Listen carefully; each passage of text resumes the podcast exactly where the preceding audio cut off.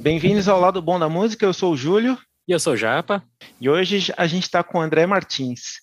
O André Martins ele é professor de música, PhD em improvisação, compositor instrumental e escritor.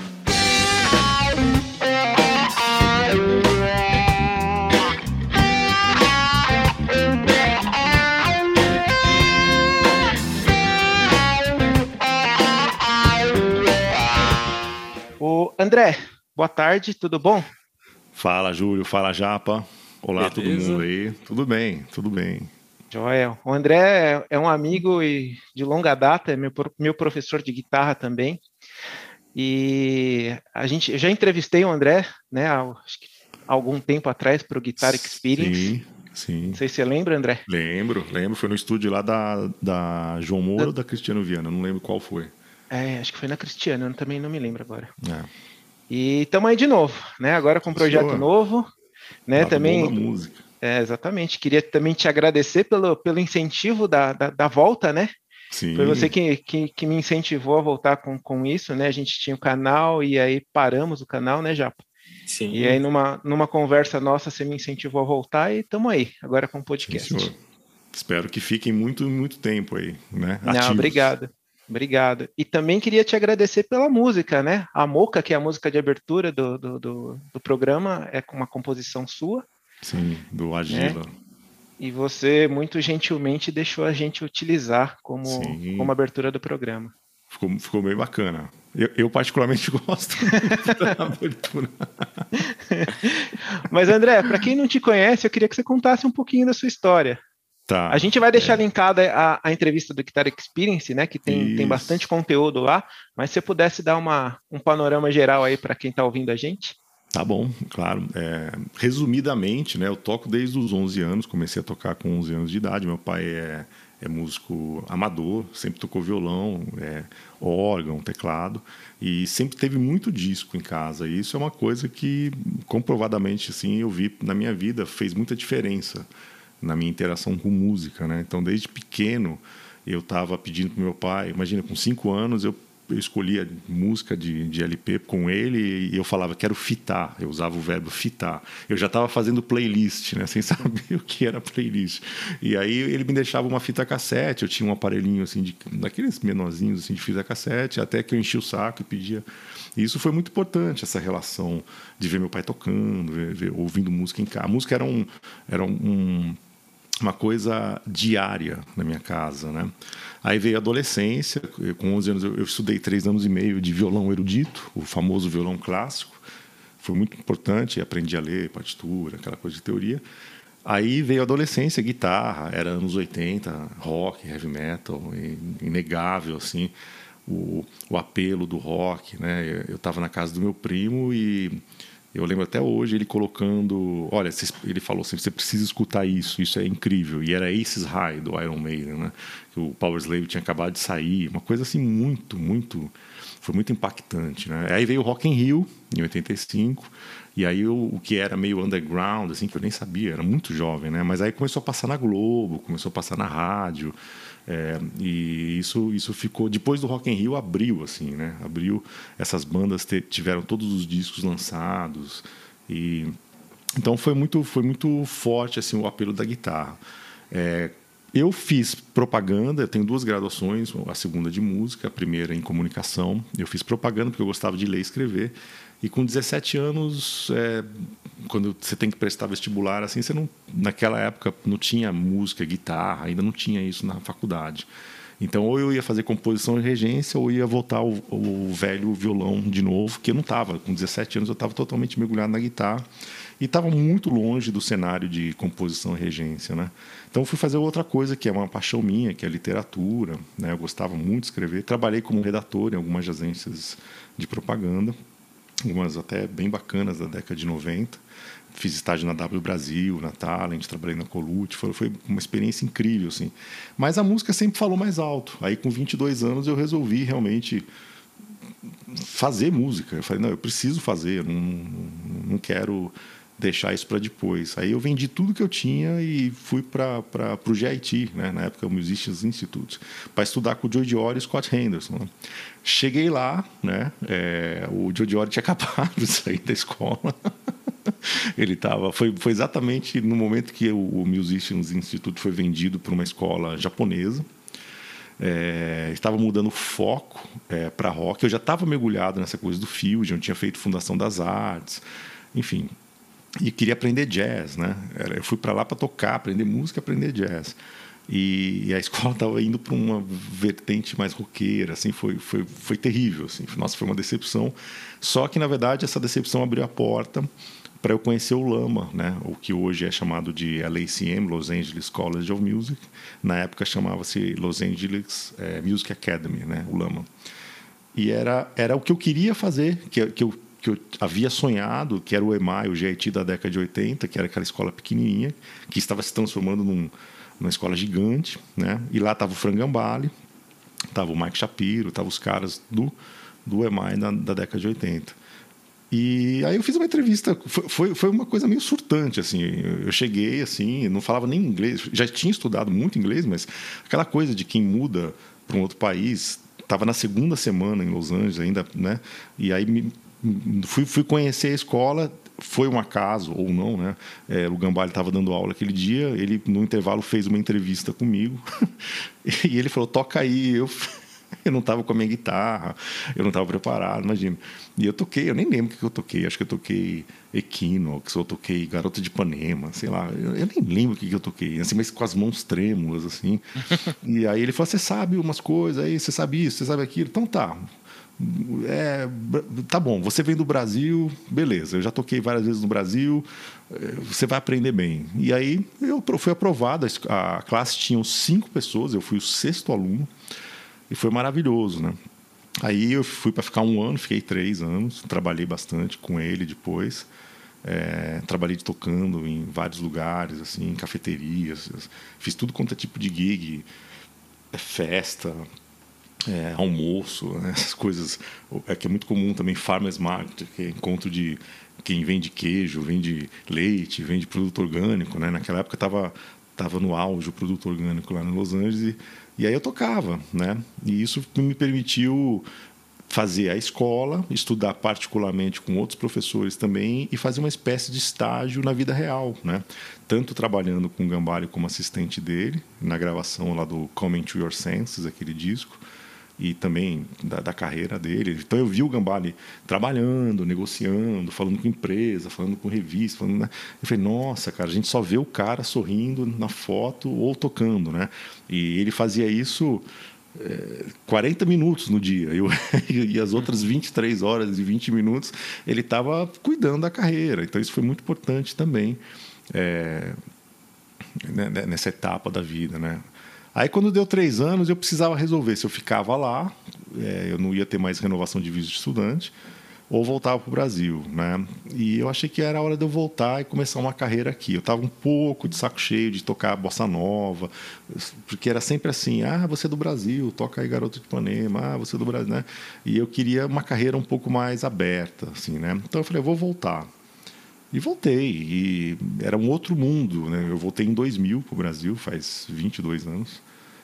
E era um outro mundo, entendeu? Um outro mundo, assim. Tinha um cenário mais aberto, as coisas estavam mais valorizadas para a educação, para a cultura, né? E em resumo é isso. Aí para ser muito curto, aí de 2000 para cá eu tive uma escola de música, depois eu fechei a escola de música, eu fui editor da Cover Guitarra, depois eu criei a, série de métodos toque de mestre, eu tenho quatro livros, duas videoaulas.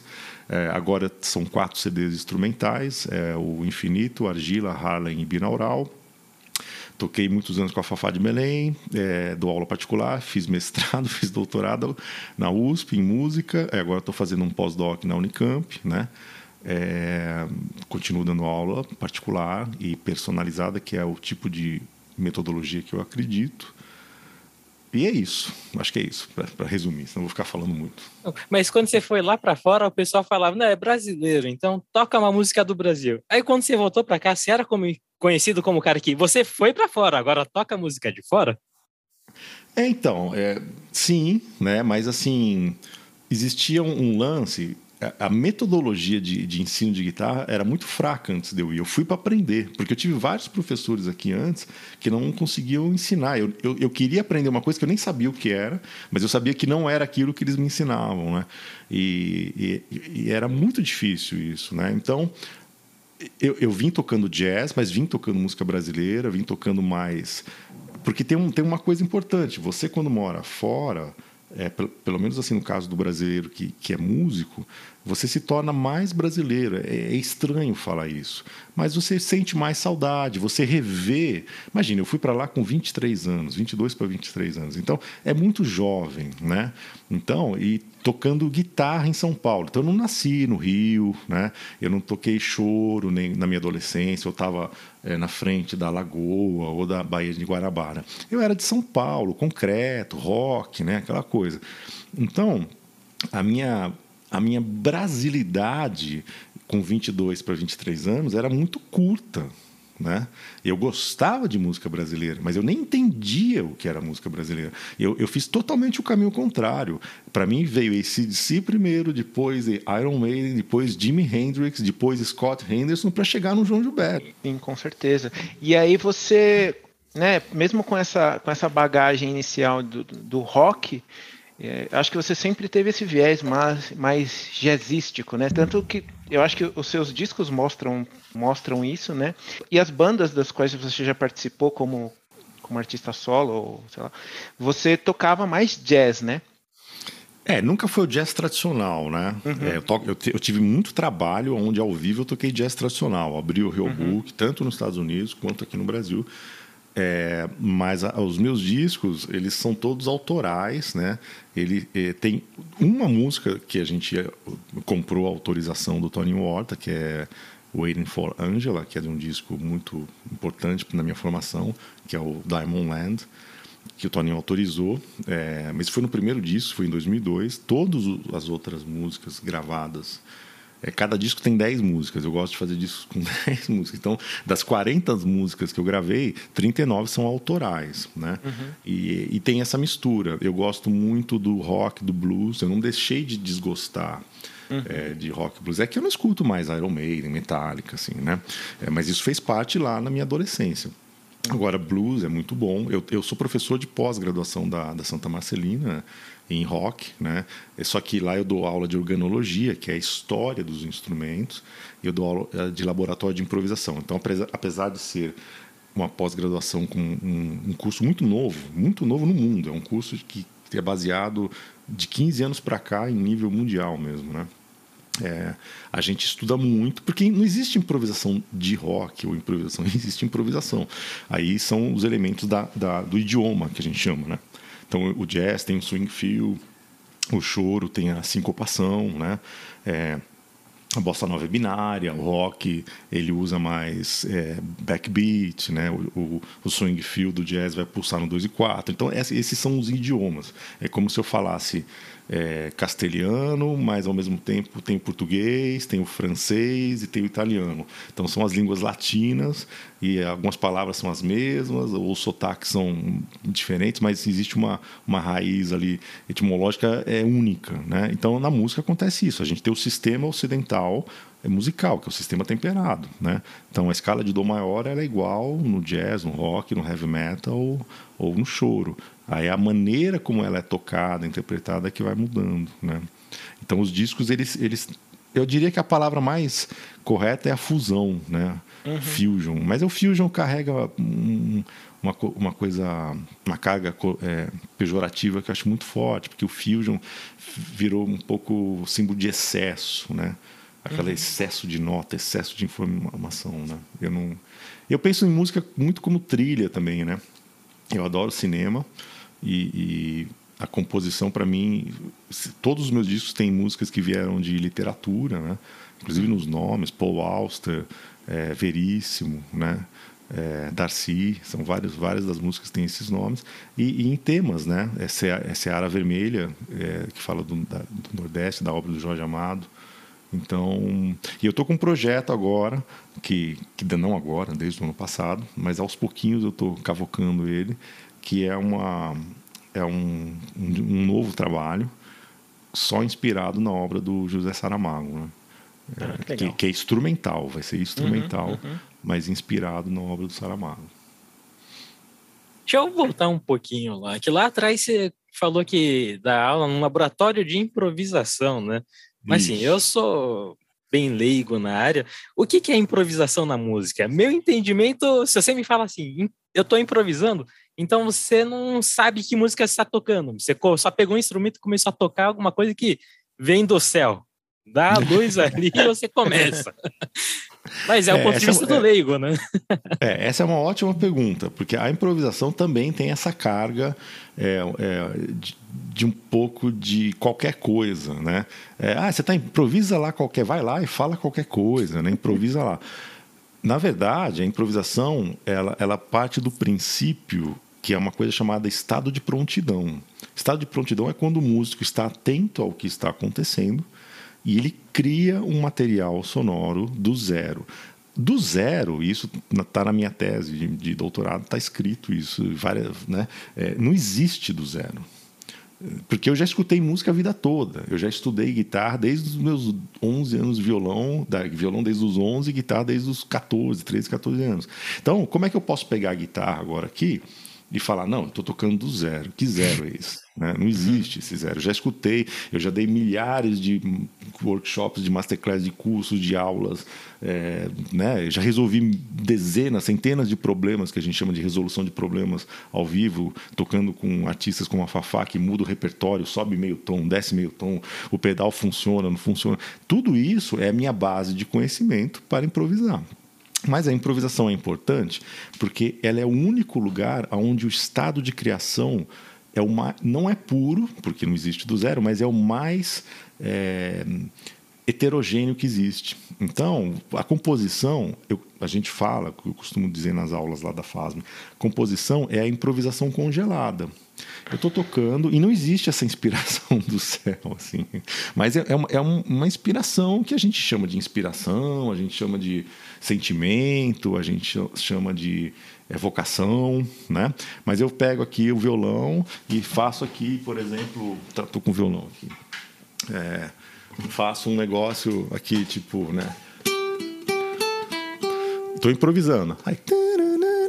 Nossa, gostei disso. Aí eu começo atrás. Ah, aí eu vou congelar isso. Então a composição é uma fotografia. Eu fotografo, fico lá tocando 30 minutos, aí pintou esse. É. Aí eu gostei disso, eu vou ficar falando disso, eu vou rever isso, eu vou fazer o contrário. Sei lá. E aí, essa fotografia, ela fica congelada e aí eu vou desenvolvendo isso e chamo de composição. Aí eu dou um nome de tarde ensolarada, sei lá, né? E aí virou um, um, uma coisa, é um registro, é uma fotografia, é uma gravação, é um disco, é um, é um é um streaming, é um, é um stories do Instagram hoje, né? É, é, são essa, esses arquivos é, midiáticos, essas formas de mídia que vão congelando o momento. Por isso que o jazz tem a sua importância até hoje, né? Porque a gente toca as mesmas músicas, entre aspas, os real books, os standards né, dos jazz, que são é, temas muito conhecidos e se toca sempre em qualquer lugar. Se você for em São Paulo, em Tóquio, no Rio, em Paris, é, em Moscou agora, né? Nosso presidente está em uhum. Moscou. É, for em Nova York, vai se tocar You Are, Autumn Leaves, Wave do Jobim, é, Manhã de Carnaval do Luiz Monfá, vai se tocar Stella by Star, etc. Todo mundo conhece essas músicas. Só que você vai tocar sempre com esse estado de improntidão. Você está tocando do zero? Não. Você já estudou centenas de vezes essas músicas. Mas você está criando um material novo, você não está reproduzindo. Na música de concerto, não há. Quer dizer, na música contemporânea há improvisação e na música barroca também há. Bach improvisava. Mas tradicionalmente na música de concerto, não se tem improvisação. O compositor escreve, as pessoas ensaiam da orquestra oito horas por dia. É, é, é, famoso esse, essa, essa, essa hum, é, mitificação, né? Quem nunca ouviu falando, nossa, aquele pianista, oito horas por dia ele fica fazendo a mesma passagem, né? Como se isso fosse uma. E é legal, tudo bem, mas ele fica. Aí ele estuda, todo mundo estuda, aí o maestro chega, pega a batuta, e todo mundo sai tocando junto, com milhares de horas ensaiadas de temas de 200, 300 anos, às vezes, que são hiper mega conhecidos pelos músicos de concerto, aonde a gordura da semi-breve tem que ser interpretada direito daquele jeito, não sei o quê. Né? Se você ler os relatos assim dos, dos críticos de música de concerto, vocês vão. Ah, o Bernstein, Leonard Bernstein, o grande maestro, ou o, Carajan, né? É, eles, ah, porque esse respira mais, o outro respira menos. E é verdade, um maestro tem uma orquestra que anda mais no tempo, outro puxa mais para o grupo, para fora, o outro é mais apressado, uma orquestra é mais brilhante, a outra é mais dark, assim, mais grave, mas não se improvisa. Então a improvisação está fora até o século XX. No século XX, com a música contemporânea, com a ruptura do, do sistema tonal, a saturação do sistema tonal, porque depois de 400 anos fazendo música usando 12 notas, em, em tonalidade maior ou menor, a gente tem tudo que podia ser feito em termos de cadências, de melodias e harmonias. E aí sim que começa então a música contemporânea, que é um outro assunto, vai, vai, a gente pode falar disso outra hora. Mas a improvisação, é, ela é o estado de criação puro, né? no sentido de pureza, não é, pureza única, mas sentido de estado de criação. Eu me prontifico esse estado de prontidão. Então eu vou lá com minha guitarra ao vivo, vamos lá, três, quatro, e aí eu vou fazer um solo que teoricamente eu nunca fiz. Se eu ficar fazendo sempre o mesmo solo, eu vou ser um mau improvisador. E aí as pessoas não vão gostar, vão falar, pô, mas ele sempre toca igual, é sempre, né? Que a gente sabe disso, tem gente que sempre toca igual. Aí quando você pega um Pat Metheny, quando você pega um Jimi Hendrix, por exemplo, que improvisava imagina, a música no disco do Hendrix tem três minutos, ao vivo tinha 18, né? E, e enfim, ele estava às vezes muito louco. É difícil escutar o Hendrix ao vivo, até porque ele está meio desafinado, tal, por outros problemas. É, né? Era uma época de excesso de consumo de droga, etc. Mas você percebia que o grande barato, inclusive do rock, final dos anos 60 e começo dos anos 70, era improvisar. E aí a indústria vai, vai tirando isso, vai, vai reduzindo isso para reprodução do o ao vivo igual ao estúdio. Os discos de rock da década de 70, se você pegar todos eles, pega Highway Star do Deep Purple gravado em disco e pega Highway Star ao vivo. Elas são diferentes, elas são maiores, ela, é, né? E aí com, você pega o Iron Maiden Live After Death, já é a reprodução da música gravada no disco. Você pega os discos ao vivo do Aerosmith, é a reprodução. Nossa, é tão perfeito que é igual ao disco. Nossa, para que, que eu vou querer ver alguém tocando ao vivo igual ao disco? O estúdio é um outro ambiente do que o palco, né? É, eu, se, eu, se eu entendi certo, então a improvisação ajuda assim. Os músicos que melhor improvisam são os que conseguem trazer uma melhor emoção num show ao vivo, assim, digamos. Não Também. só emoção. A emoção é uma parte, uma, uma destreza, uma emoção, um sentimento, uma, uma inovação, é, uma, uma ruptura. É, causa um desconforto, por que não? A arte também é feita para causar desconforto. Né? Essa ideia do belo, da arte, da Mona Lisa, do, do museu, a cordinha não pode tocar, não pode chegar perto, ela é muito plástica. Né? A arte também tem a sua função é, social e política, né? que também se perdeu muito é, até aí 20 anos atrás e, e, talvez as mídias, as novas mídias, elas podem trazer isso, mas é muito difícil porque as novas mídias estão na mão de muitas poucas pessoas, né? Então, Facebook, WhatsApp, Instagram são do mesmo dono, o Google é do, do resto e a Apple é dona de quase tudo que produz imagem e, e voz em, que apareça. Então, é, é, um, é um momento muito, muito conturbado de arte, né? É, a gente é, tem tudo, lado, mas não tem nada, né? É complicado. É, tem até aquele. O Trump tinha. Acho que foi o Trump, não tenho nem certeza qual foi o político americano que falou que queria puxar a, a tomada da internet, né? Eles queriam ter é, o domínio a, a, da internet. Então, o Bolsonaro faz isso, quer fazer isso. Você está louco para fazer isso. É, porque é o discurso ambíguo da liberdade e do controle. E a internet permite exatamente isso. E é por isso que é tão difícil é, para quem é governamentista lidar com isso. Porque qualquer pessoa pode fazer qualquer coisa na internet. É, quando ela ultrapassa esse qualquer coisa, é usado como liberdade de expressão, Sim. que está super em pauta atualmente. E, ao mesmo tempo, é, os governos, principalmente de, de direita, extrema-direita, são completamente malucos para controlar isso. Né? Porque. Acho que qualquer governo autoritário sonha em controlar as mídias. Né? É, sempre foi o sonho, né? Sempre foi. Só que agora é muito mais difícil, né? É, qualquer pessoa que tenha um negócio desse, e quase todo mundo no mundo hoje tem um negócio desse, tem uma câmera, um microfone, é, um, um lançador de, de, de, de, de imagem e som para a nuvem, né?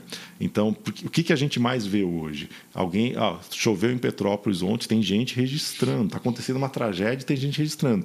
Você vai num show, todo mundo com celular, ninguém nem está ali, né? O Bruce Dixon chegou a parar um show do Iron Maiden faz uns dois, um pouco dois anos antes da pandemia, falando o que está acontecendo, ninguém mais está aqui, ninguém... é frustrante para o artista, né? Sim. Você vai, você vai numa exposição, eu lembro que eu fui na na, da, do, do Kandinsky, antes da pandemia, lá no, no Centro Cultural Banco do Brasil, e, e todo mundo. Eu, eu, queria ficar, porque eu gosto de, de arte, eu, eu quero tem lá um quadro do Kandinsky. Eu queria ficar uns três minutos olhando o quadro. Eu não conseguia, porque as pessoas queriam tirar foto. Pega Mas fotos melhores na internet, né? Porra, Alguém já fez isso, né? Se, se eu googar Kandinsky com, eh, com improvisação, que inclusive o Kandinsky é um, é um artista que trabalhou em improvisação e composição na, na, na imagem.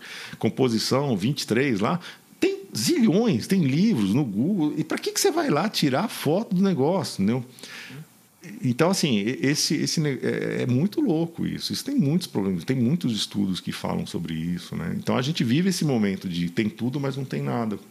É, a né? pessoa registra o momento, mas ela não vive mais o momento. Né? Exatamente. É. E a improvisação é um pouco ao contrário disso. Toda improvisação é diferente. Então, se eu todo dia tocar ao vivo, mesmo que eu toque a mesma música e vou improvisar, todo dia ela é diferente. Né? Por isso que bandas que nem o, o Grateful Dead até hoje são veneradas. Né? O Grateful Dead, Jerry Garcia, tocava é, cada disco, cada show. O Pearl Jam fez isso, né? Um tempo. Cada show era um disco, né? É porque é isso, entendeu? É, é né? É assim, como leigo também, é, eu já ouvi falar de interpretação de música, mas agora eu fico na dúvida. Tem alguma diferença entre interpretar uma música de um jeito diferente e improvisar em cima de uma música? Sim, são duas coisas. Interpretação é o que a orquestra faz. Aí você pode ter interpretação livre ou não.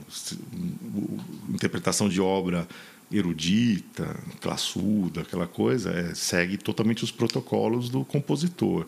Tem que ser tal andamento, tem que esta é a orquestração, é, este, esta é a dinâmica. Então lá na partitura está escrito qual nota é, qual instrumento toca qual nota, em qual momento, qual que é a força energética, dinâmica, se é forte, pianíssimo, é, sabe, é, se é rubato, se é estacato, se é pizzicato, se é longo, se é curto, se é estalado, se é prolongado, né? E aí chega-se, é muito comum em, em obras é, eruditas, com, com, com é, vivate, né? É, com alegria, sabe? É, porque ainda, ainda quer passar ao intérprete essa, essa noção de uma arcada de cello que seja mais alegre, zan, ou uma vigorosa, né? ou uma arcada de cello mais triste, hum, né? mais extremo. Isso é interpretação clássica, né? A interpretação da música popular pode ser que eu resolva tocar então Garota de Ipanema, fazendo um arranjo de harmonia, mudando o tom, mas eu não posso mudar a letra e a melodia. Pá, se eu não fizer isso, não é música. Mas isso não é interpretação, é improvisação, isso é interpretação. Improvisação é pegar a garota de Ipanema e vamos lá, vamos, fazer aqui. Quem é, sabe então... faz ao vivo. é isso aí. Quem falou isso? Falsão, né? Fala isso. É. Então, eu posso improvisar. Então eu vou pegar a garota de Ipanema e vou fazer um, dois.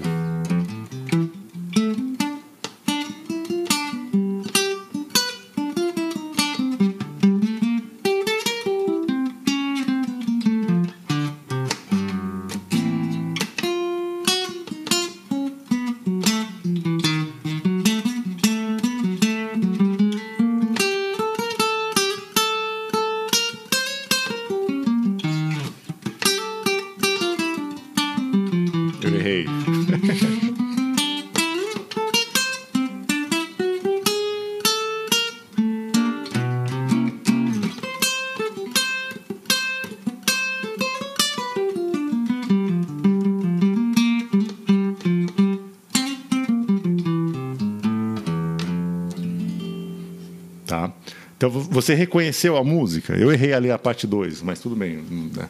É, mas a música está aqui. Sim, eu estou improvisando essa harmonia, estou fazendo uma, uma um, um, chamamento da melodia. Teve horas.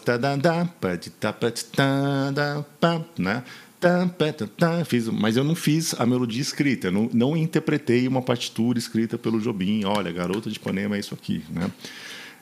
É do zero que eu fiz isso? Claro que não. Eu, eu tenho essa música de cor, quase de cor, né? Eu errei a parte bem, mas, mas enfim, é, isso também é estado de prontidão, entendeu? É, eu errei, mas eu, eu, podia ter parado e não ir até o final. Eu vou até o fim, fiz uma emenda, falei, ó, errei aqui, porque eu confundi lá, eu achei que era o acorde o outro, e foi embora, e vai e termina. É isso, a gente está todo demonstrando aqui, então não tem uma, uma, uma situação aqui, nossa, estamos gravando um concerto ao vivo, né? Então não tem problema disso. Isso também faz, o erro também faz parte, é o que eu falei, a solução de problemas, né? Acabei de ter uma solução nova, assim, do tipo, nossa, se eu errar, eu continuo para o próximo compasso e vou. Então isso é improvisação, por exemplo. Sim, e desse improviso, sim, acho que foi bem do zero, porque a gente não tinha combinado nada, né? Ah, não, não, não. Não, não.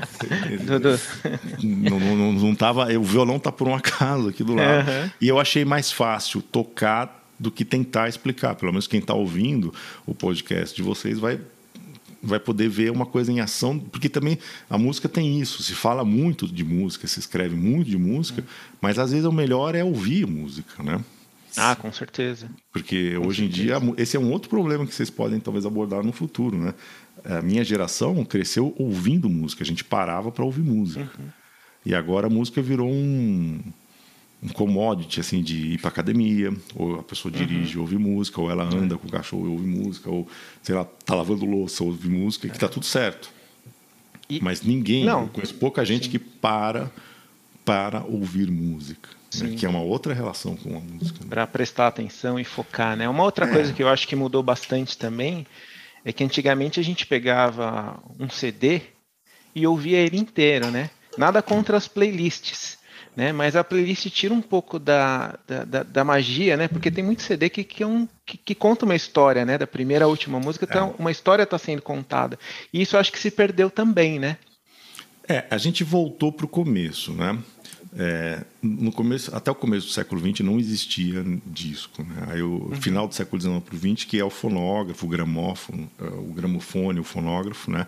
pelo Thomas Edison, aquela coisa mecânica primeiro, e posteriormente elétrica. No começo das rádios, você tinha os compactos, né? Por que, que eram compactos de três minutos? Porque era o máximo que se gravava o compacto. A música tinha que ter três minutos, senão ela não cabia. Isso uhum. acabou virando um padrão de rádio na época, né? Com o avanço, é, com o desenvolvimento da, da rádio e da, da indústria do rádio, da indústria da, grava, da gravação, é, começaram a se juntar vários compactos no momento que a tecnologia permitiu, em, em, um formato maior. O LP que queria dizer long play, né? O LP era long play. Se você pegar os primeiros LPs de rock, ou mesmo dos Beatles, eles nada mais são do que uma, uma coleção de vários compactos que saíram antes. Uhum. Né? Acho que até o primeiro disco dos Beatles, ele não foi assim, o Beatles não foi para um estúdio gravar um disco, né? O Miles in Kind of Blue, que é um disco de 59, foi gravado em duas tardes, uma terça e uma quarta-feira à tarde ao vivo. Então o disco tinha um caráter de registro. A partir dos anos 60, principalmente por causa do rock, Elvis Presley e Beatles, Rolling Stones, você passa a ter os discos. Isso cresce durante os anos 60 para 70, 80 é o auge, 70, 80, 90. O compact disc é uma mídia nova que só faz a transferência da mesma mídia analógica. O disco já se perde o encarte, aquela coisa toda, mas é a mesma coisa. O disco, o disco branco dos Beatles aqui, o, o CD do disco branco do álbum branco aqui, as mesmas músicas, né? O que quebra é quando vem o iPod e aí vem e posterior ao iPod você tem o streaming, né? É, então, na verdade, é muito ruim por um lado, mas há, uhum. há, muito pouco tempo a música não era assim de disco. A ideia da obra do disco é maravilhosa, porque você tem um trabalho conceitual, né? Agora força os artistas hoje a serem mais criativos para voltar à origem que era pré segunda, é, pós Segunda Guerra ali, década de 50 para 60. Mas e, o problema é que essa mudança não veio pela benesse, veio por, por uma, um descaso, né? Spotify, e, e Deezer, esses caras, eles não querem saber, né? Então se perdeu muito nisso, se perdeu muito mais do que as pessoas possam imaginar. E como, como professor de música, né? Você dá aula há muitos anos e você teve experiência lá fora e aqui. Como que o que, o que você vê de diferente de diferente no ensino de música aqui no Brasil e lá fora, é, tanto em relação à metodologia como em, como em relação aos alunos? O comprometimento, é, a disciplina? É, bom, tudo isso se relaciona com situação, é, situação econômica. Né? Uhum. Então, conforme você tem mais dinheiro e uma economia melhor, você tem mais música, você tem mais gente comprando um instrumento é, equipamento, tocando, indo em show, etc. Né? Então, esse é o primeiro fator que muda. Como metodologia, quando eu fui, a metodologia no Brasil era uma a metodologia, né? uma antimetodologia. Né? Uhum. É, e era muito difícil. Eu tive aula com muita gente, fiz Fundação das Artes e foi muito difícil. O, o famoso caso que eu disse com aos 17 anos, meu professor de guitarra, no teste da Fundação das Artes em São Caetano, que era uma das melhores escolas de música, existia, ele falou: nunca mais deu um bend na sua vida. Eu era um aluno de guitarra com 17 anos. Né? Eu vi muita gente sair chorando ali da, dessa salinha de teste e tal. Então, assim, era uma metodologia ruim. E uhum. por isso que eu falei, é uma antimetodologia, porque é, uma coisa é, é metodologia, outra coisa é, é, é, é, sacanagem pura, assim, é antimétodo de, de aprendizado. Né? Hoje já mudou muito. Né? Assim como eu fui para fora, tem vários outros professores que estudaram e a própria internet. Hoje a gente tem um, um, quase 20 anos de internet no Brasil, vai, mas pelo menos uns 15 anos de, de bastante internet no Brasil, onde o acesso, imagina, para você encontrar pessoas explicando, vendo. O problema hoje é o contrário, né? é o excesso que não te dá nenhuma mentoria. Né? Então eu vejo muitos alunos que, que não fazem aula é, ou não fizeram aula, mas ficam baixando toda a discografia de fulano, vendo um vídeo, aí o YouTube recomenda outro vídeo, abre um Spotify, o Spotify recomenda um outro, outro ele, ele não consegue se ater a nada. E música leva tempo. Né? É, a música é o contrário do mundo efêmero que existe hoje. Né? Para você tocar bem o instrumento, para você se, se sentir confortável musicalmente, leva alguns bons anos. E por mais pressa que o cara queira ou tenha, por mais vontade de arrasta para cima aqui no Instagram que eu vou te ensinar tudo, uhum. não existe isso, né? A gente está vendo aí durante a pandemia o festival de cursos de guitarra, 95% deles mentirosos, enganadores, é feitos para para ter dinheiro, né? Arrasta para cima que eu vou te ensinar tudo sobre isso, sobre aquilo. E não acontece nada, mas o importante é vender, né? Então tudo bem também, o mercado sempre foi assim, só mudou a plataforma, né? É, agora, os alunos hoje chegam mais preparados. Eu tenho um nicho de aluno que é um cara que já passou por essas coisas, já passou por outras escolas. Você mesmo já estudou em uma, uma grande escola de São Paulo. Uhum. É, e aí, quando chegam para mim, eles já estão mais é, maturados né, é, de, de, desse, desse efeito polishop de venda, de curso, venda de aula. Então, o meu nicho de aluno é um cara que já quer estudar mais, que tem um pouquinho mais de paciência, que mesmo que tenha ansiedade, porque ansiedade hoje é difícil não ter ansiedade no atual mundo, né? É, ele, ele sabe que ele precisa lutar contra isso, combater isso. E a música acaba sendo um, uma, uma das, um dos remédios medicinais mais potentes disso. Então, para o meu nicho de mercado, assim, que é um, uma coisa um pouco mais. Eu não gosto muito da palavra séria, mas menos assim circense, talvez seja o Menos quântico. Menos quântico, ou menos circense mesmo, né? Do assim, tipo, não é aquela coisa muito né? É, é, ilusionista, né? É, eu acho que hoje a metodologia do Brasil é ótimo. É, uhum. Eu tenho dois alunos indo estudar lá fora agora o, o meio do ano. E porque eles querem, querem viver e a experiência pessoal é, é imbatível, né? Então, por mais que eu possa fazer a Berkeley aqui do Brasil online, é um ano, vai ser legal, tal. Você, você ir para Berkeley e ficar um ano em Boston estudando, por exemplo, vai te dar uma outra experiência, porque a experiência pessoal de morar fora do Brasil, e não precisa ser Estados Unidos, pode ser qualquer outro lugar do mundo, Sim. era imbatível. Mas a metodologia melhorou muito, tá? É, desde que você saiba para onde você está indo, né? Porque senão. É, Qualquer caminho confusão... serve, né? Já, é, porque a, metodolo... o é, a metodologia mudou, melhorou, mas a confusão também aumentou bastante. Aumentou. Não, agora, ó, Entendi. vamos testar o nível de sinceridade, hein? E eu sei que você dá aula pro Júlio, não é isso mesmo aí? Como é que é o Júlio, hein? Ele, Júlio ele é já está um perdendo aluno... as esperanças. O Júlio é um aluno, é um aluno muito antigo, né? Uhum. É, acho que já tem aí oito, nove anos, Júlio. Deve ser por aí. Acho que mais até, André. Mais, né? Acho que mais. mais da, época, da época da gig. Quando, quando... O, o Júlio está no melhor momento dele agora, porque ele, ele teve um tempo, né?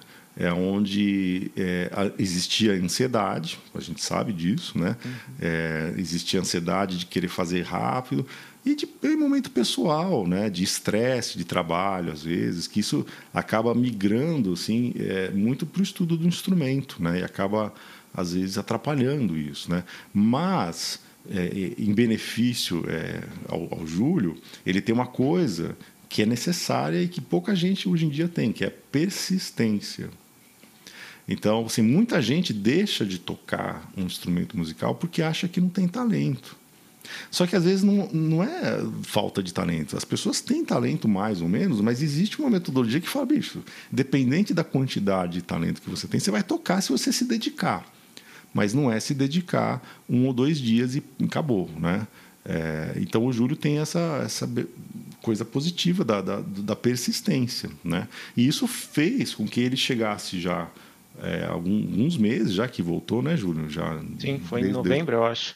Novembro, né? Então já são alguns meses no melhor momento musical dele, né? É onde, onde a gente está continuando a fazer coisas, algumas até que a gente viu no passado, mas revendo de uma forma muito mais é, musical. O entendimento agora é mais fácil, né?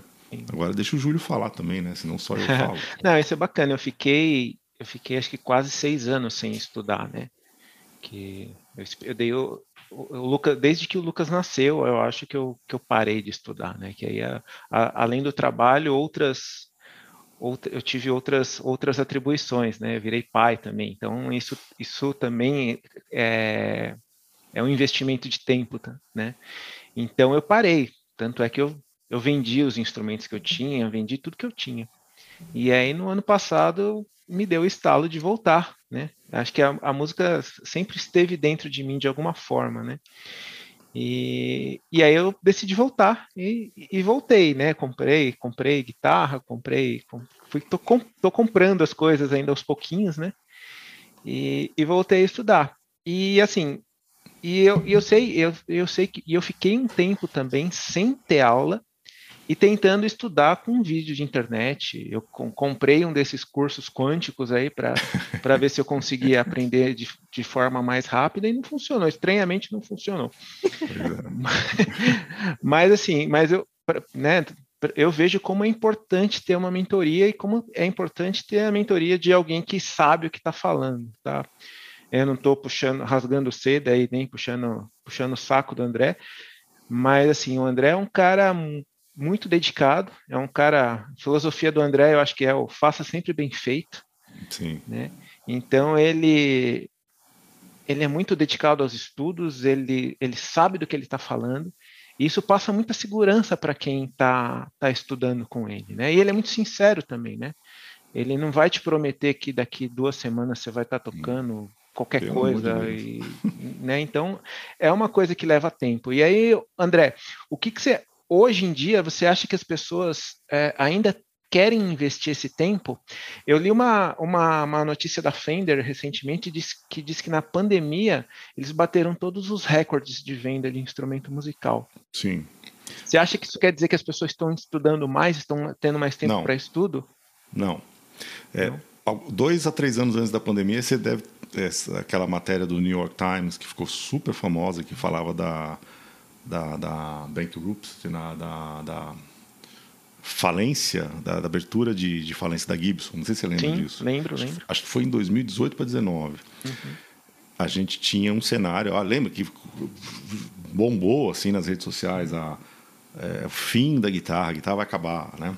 Uhum. É, nem uma coisa nem outra, né? Assim como o livro de papel continua existindo, assim como o videocassete não terminou com o cinema, etc. Mas a guitarra está em declínio, franco. A guitarra foi o instrumento mais popular do século XX, mesmo tendo sido criada por volta da década de 50, 48, 49, a primeira guitarra sólida, né? Que é a do Léo Fender, a Telecaster. Então, é um instrumento jovem. Se ela, se ela é um instrumento mais popular do século XX, ela foi idealizada na metade do século XX, veja só a potência que esse instrumento teve. A guitarra representou toda a contracultura do rock, né? é, do blues, é, mas isso já de longe não é mais a mesma coisa. O que aconteceu na pandemia, se você for ver é, as. Como é que eu vou dizer assim? Os os itens que as pessoas gostam. Eu, eu, eu, não tenho nenhuma pesquisa, não tenho nenhum dado científico, mas eu garanto para você que é, consumo de filmes na pandemia deve ter subido.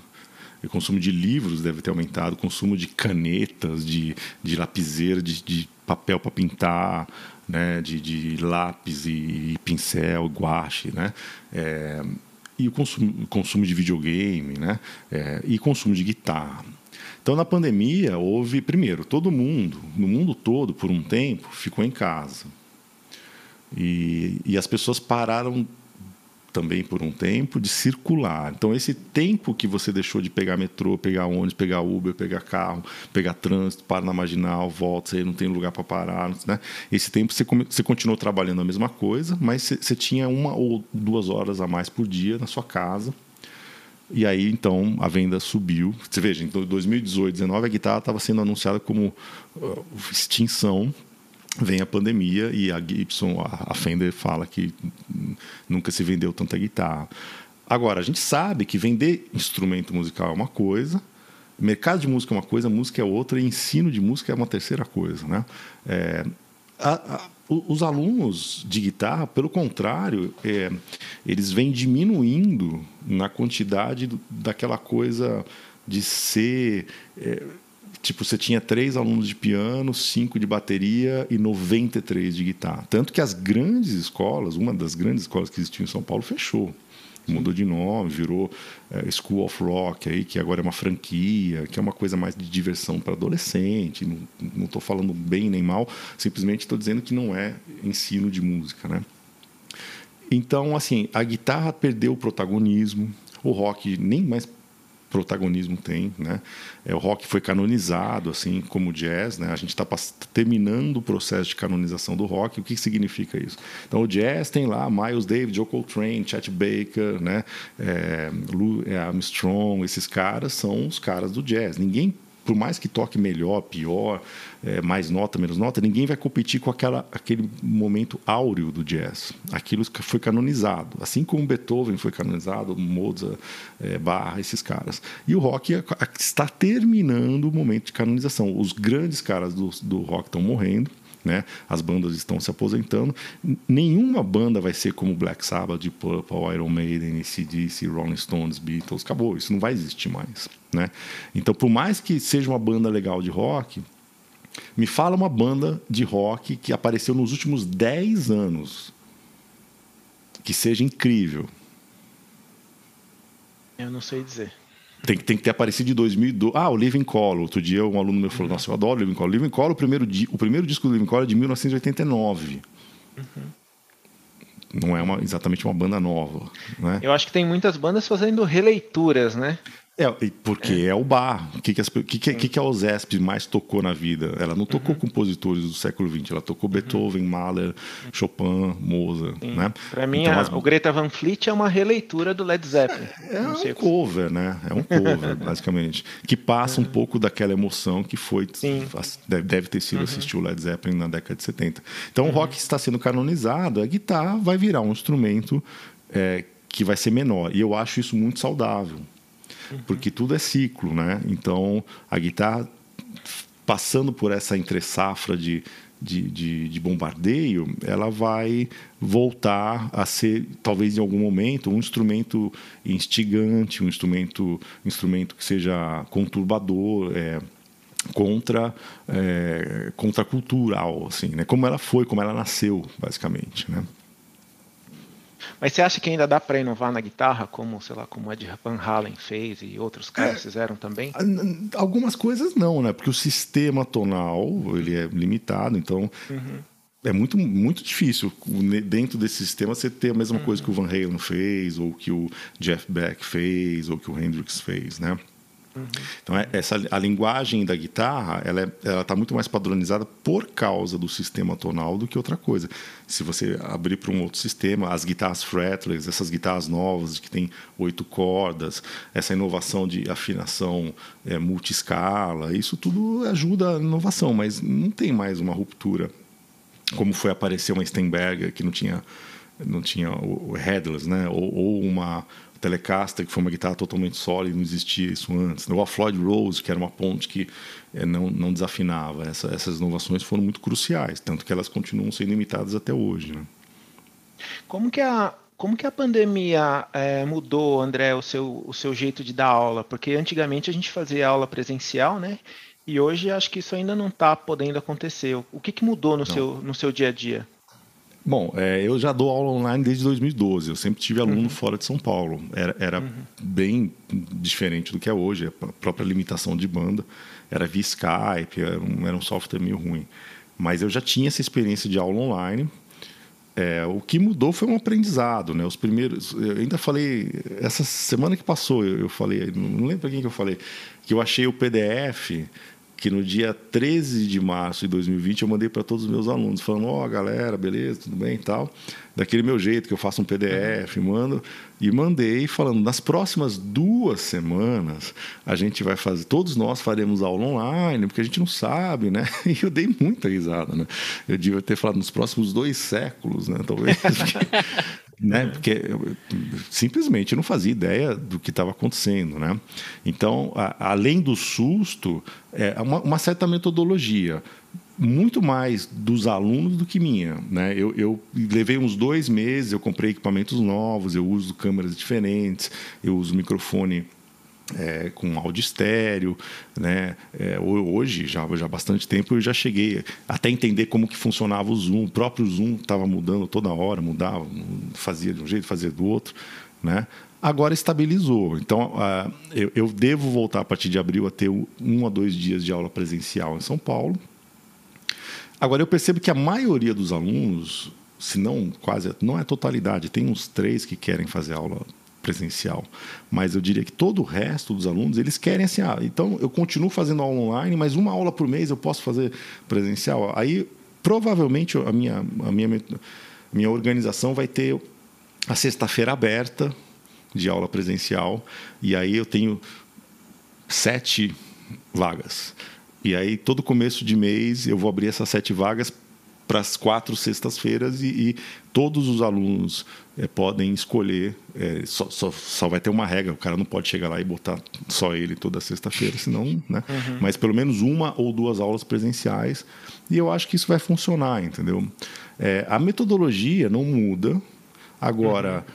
demorou uns meses para as pessoas é, conseguirem produzir dessa forma. Teve muito amigo meu que dá aula que teve muita dificuldade. Muita dificuldade. Hoje eu continuo 100% online, né? Sim. Não, eu acho ótimo ter aula online, porque quando eu, quando eu ia lá para Pinheiros, eu gastava, sei lá, eu tô perto, né? E às vezes eu gastava uma hora e meia para chegar. É, a, a, então, a, minha, a minha teoria barra opinião é que na hora que tudo voltar uhum. normal, assim, igual não vai ser, mas voltar uma espécie de normalidade, onde você possa ir num bar tomar uma cerveja, onde você possa ir num cinema, onde você possa ir na casa do seu amigo, onde você encontra as pessoas, a aula online vai ser mais ainda valorizada. Uhum. Porque aí você não vai ter essa necessidade de, porque o difícil da aula online é que você não pode sair, você não pode ir no cinema, você não vai ver ninguém, uhum. você não vai na, na, na, na você não vai na, pizzaria, você não toma sua cerveja, você não vai na padaria, né? Então é, uhum. é, também tem o excesso de vídeo. Na hora que to, toda essa, essa coisa social estiver andando, o cara vai perceber, bicho, mas para eu ir para Pinheiros, é o que você falou, eu levo 50 minutos, chega lá, não tem vaga, pago 20 reais para parar o carro, volto. Uhum. Nossa, e lá em Pinheiros, né? Eu não estou em Pinheiros agora, mas lá em Pinheiros tem esse problema, você sabe disso. Eu cheguei a ver isso, assim, ó, vamos ver aqui, hoje tem manifestação? Não, não tem. tem. Tem alguma manifestação que vai subir do Lago da Batata Paulista? Não. Ah, amanhã tem manifestação que vem da Augusta, que para aqui na Rebouças. Tá, e vai chover? Não vai chover. É, rodízio, rodízio. Ah, e, e, tem que ver que hora. É, né? E o carnaval fechou, a CT fechou, abriu. É um pouco A Teodoro tem reforma, né? É, então assim, isso, isso é meio caótico, né? Sim. Então, é, eu acredito que seja um, o híbrido seja o futuro do trabalho. Não, com certeza. Eu acredito para quem está ouvindo a gente, André, eu, sei lá, o cara tem vontade de estudar, e, e, e, se interessou por fazer aulas online, o que, que o cara precisa ter para começar a estudar? Bom, disposição, paciência, persistência, uhum. um instrumento, seja uma guitarra ou um violão, né? Uhum. Se ele quiser mais guitarra, o ideal é que ele tenha guitarra, mas pode ser um violão no começo, uhum. mas depois ele precisa comprar. É, eu recomendo que tenha um amplificador simples, uhum. né? Um computador, uma que tem uma câmera boa, idealmente um microfone. Se você mesmo viu que o custo não é alto de um microfone, Sim. um parzinho de monitor de áudio. Não dá para fazer aula de música escutando no, no, no, no, falante do notebook, é, não dá, né? Então, ou um bom fone, ou um parzinho de, de, de, de, monitores estéreo, né? E uma boa conexão, o que hoje nas grandes cidades é praticamente, dificilmente você consegue até contratar um serviço que tenha menos de 50 megas, né? Então, é, eu acho que essas coisas. E um lugar, tem que ter. O, o que, o, a, o, problema do EAD, né, e aí não é nem só aula de música, mas o EAD em geral, é que a organização uhum. fica as, pela para a sua responsabilidade, para a responsabilidade Sim. do aluno. Então você tem que ter um lugar, meu, não dá para fazer aula e alguém está vendo televisão. Né? Não dá para fazer aula e passa alguém com uma frigideira de lasanha atrás, assim, sabe? né? Então você tem que se organizar, pega uma mesa, né? É, fecha a porta. É, não adianta você ter o modem a 50 metros com cinco portas fechadas, não vai funcionar. Então usa o cabo né, de rede. É, eu, eu tenho já um, um, pacotinho de instruções que eu vim uhum. aprendendo aí desde 2020, que eu já falo, compra tal cabo, CAT uhum. 6 ou CAT 7, vai lá, o repetidor é esse que você vai comprar, né? O, o microfone que eu fiz com você é esse, uhum. né? Porque a gente aprendeu, né? Eu hoje tenho cinco microfones, eu tenho quatro câmeras, né? Eu tenho três computadores, eu tenho dois modems. Então, é, eu, eu tô, vamos dizer assim, é, é, como é que fala a palavra? Fugiu essa palavra. Eu estou operacionalmente organizado para uhum. fazer aula é, com um a 100 alunos, se for o caso, é, simultâneas em tempo real, né? Entendi, entendi. E assim, pelo, pela estatística da, que a gente tem visto aí do, do, do, de quem ouve o podcast, são pessoas acima de 40 anos. Ah, tem legal. idade para aprender a tocar guitarra? Não, não tem idade. Eu tenho aluno de 18 e tenho aluno de 60 e poucos anos. Então não tem idade, né?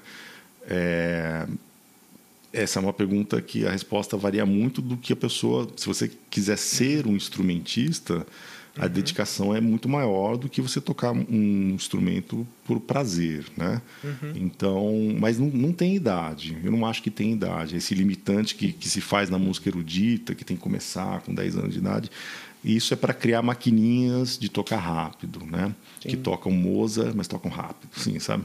Né? É, isso é, a música não é isso, né? Então, agora, é óbvio, se você nunca tocou nada, tem 60 anos de idade, vai demorar um tempo, mas uhum. se você está bem lidando com esse tempo, não tem nenhum problema, você vai tocar, entendeu? É. Então é, é, muito mais lidar com a sua expectativa no sentido, uhum. ah, eu vou fazer seis meses. É, é, que de novo, o meu perfil de aluno não pergunta assim, tipo, mas uhum. quanto tempo leva para eu tocar Sweet Child of Mine, né? mas, mas, eu já dei aula, principalmente quando eu era mais jovem, não? Em escolas assim que chegavam assim, mas quanto tempo você acha que eu vou tocar igual o Malmo assim? Eu falo, bicho, igual o Malmo você não vai tocar nunca. Você uhum. pode tocar até mais rápido que o Malmo, mas igual ele você não vai tocar, porque igual ele só tem ele. Né? Então, essa, essa coisa é muito. Tem, tem que saber interpretar isso, né? Mas não tem Sim. idade para aprender, não tem idade. É, eu, eu, vejo por mim, né? Porque quando eu comecei a estudar, eu acho que eu tinha, tinha ansiedade grande em, em querer aprender, né? E isso demorou um tempo para passar, né? E hoje, e, e, eu descontava isso no instrumento, né? Descontava isso, isso me prejudicava nas aulas, né? E hoje eu vejo a música para mim é uma terapia. Então, o tempo que eu, que eu tenho para estudar é um tempo de terapia, um, é um tempo onde eu estou focado, onde eu estou concentrado em fazer é. alguma coisa, e essa coisa me faz bem, né? É, essa, essa, eu escrevi 10 anos de coluna chamada Guitarra Zen, né? na, na, na, saudosa cover guitarra. Meu perfil no Instagram chama Guitarra Zen, o canal do Telegram chama Guitarra Zen. E não é só uma coisa de marketing, né? Quando eu criei a Guitarra Zen, lá atrás, em 2002 ou 2003, era exatamente para trazer um pouco. Eu, eu, sou meio espiritualista, meio budista, então essa coisa do, do caminhar, né? O instrumento é muito mais prazeroso vivenciar o aprendizado do que querer chegar e tocar igual o Malmo, assim, coitado do Malmo, assim, mas, né? É, acho que o Júlio travou. Ah, não, ele ficou tão não, parado. Não. É, que ele ficou tão estático que eu achei que. né? Não, é que, então, o, é que o Japa falou que ele vai precisar sair. É, e você tem aulas três e meia. Né? É, e o cara, o meu professor é bravo, ele vai brigar é. comigo se eu chegar atrasado. André, muito obrigado aí pela, por aceitar o convite. Foi Eu que agradeço aí o convite. Eu que agradeço, foi um prazer. Nos vemos daqui a 15 minutos. Tá bom. tchau, tchau. Abraço. Tchau, tchau. Abraço. Tchau, tchau.